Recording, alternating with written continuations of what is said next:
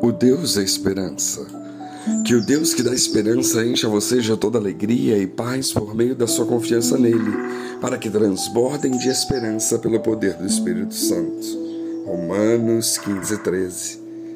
Na Bíblia, o Senhor se revela a nós de várias maneiras diferentes. Ele se revela como Deus Todo-Poderoso, Deus da paz, o Senhor dos exércitos, Deus de amor, como conselheiro. E o mais interessante de tudo isso é que cada dia nós podemos conhecer e desfrutar desses nomes. Por exemplo, quando precisamos de um milagre, temos a certeza que o Todo-Poderoso pode fazê-lo em nossas vidas. Se precisamos de paz no nosso coração, o Deus que é o Shalom, ele pode trazer a paz às nossas vidas. Se precisamos de amor, temos a certeza que vamos encontrar amor nele, pois ele é amor. Se precisamos de direção, sabemos que o Deus conselheiro é aquele que irá nos mostrar o caminho certo. Então, são várias as características de Deus. E aqui em Romanos 15, o apóstolo Paulo menciona mais uma dessas características. Ele apresenta-nos ou reforça-nos que o nosso Deus é o Deus da esperança. E é interessante, pois existe uma diferença básica entre fé e esperança. A fé é para o momento, é para agora, é para crermos que algo é realidade. Na passagem de Marcos 11, nós vemos a única palavra de maldição que Jesus liberou em todo o seu ministério. Ele sempre abriu a boca para abençoar as pessoas, para liberar cura, milagres. Mas nessa passagem ele libera uma palavra de maldição contra uma figueira. Ele diz: Nunca jamais coma alguém fruto de ti. E o que foi que aconteceu depois? Bom, no dia seguinte, a figueira tinha secado desde a raiz. Foi nessa ocasião que o Senhor aproveitou para ensinar sobre fé aos seus discípulos. Ele começou dizendo para eles terem fé em Deus e depois concluiu dizendo no verso 24: Por isso vos digo que tudo quanto em oração pedirdes, crede que recebestes e será assim convosco. Olha que interessante o tempo verbal aqui. Está no passado, ou seja, primeiro você crê que já recebeu e depois, com os nossos olhos naturais, veremos o resultado. Portanto, a fé é para o presente Agora, por outro lado, a esperança é algo que tem a ver com o futuro. Ter esperança é simplesmente esperarmos por algo. E no nosso caso, é esperarmos por coisas boas. Então, vale a reflexão. O que esperamos? Esperamos ter saúde para poder trabalhar.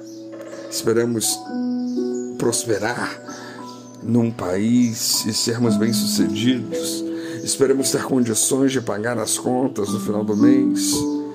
Quem é pai e mãe espera que os seus filhos tenham um futuro abençoado. Esperam que os seus filhos ganhem presentes no aniversário. Então, de um lado, nós precisamos ter fé para o presente, só que por outro lado, nós também precisamos ter esperança para o futuro, porque o nosso Deus é o Deus da esperança. E sabe o que é melhor de tudo isso?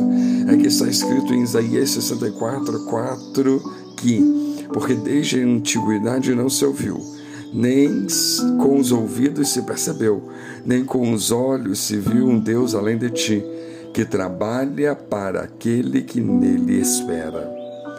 Olha só o que a palavra do Senhor está dizendo aqui: que Deus trabalha em favor de alguém e de quem? Daqueles que esperam nele. Queremos que Deus trabalhe em nosso favor? Então temos que aprender a esperar nele. Aqui Romanos 15, 13, primeiro, então, Paulo fala sobre o Deus da esperança, depois ele continua dizendo que o Deus da esperança vos encha de todo gozo e paz para o vosso crer. Aqui nós encontramos a consequência de alguém que espera no Senhor, o que confia nele. Paulo diz, em outras palavras, que o coração dessas pessoas é cheio de alegria e de paz.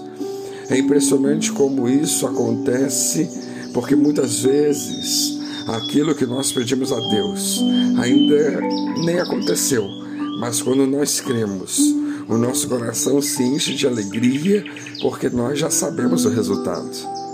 Olha só o que a Bíblia diz no Salmo 146, verso 5. Bem-aventurado que tem o Deus de Jacó por seu auxílio, cuja esperança está no Senhor seu Deus. Em Provérbios 10, 28 também diz: A esperança dos justos é alegria, mas a expectação dos perversos perecerá. Bom, se desejamos essa alegria e essa paz que vem do Senhor, então temos que colocar a nossa vida, temos que colocar os nossos sonhos, as nossas expectativas, a nossa fé e principalmente a nossa esperança nele, porque Deus trabalha para aqueles que nele esperam. Não para aqueles que confiam no lerite, não para aqueles que confiam no resultado de um remédio, não para aqueles que confiam no que um político pode fazer, mas aqueles que confiam, que esperam no Deus Todo-Poderoso, nas promessas e no caráter desse Deus. E aí? Será que temos esperado nele?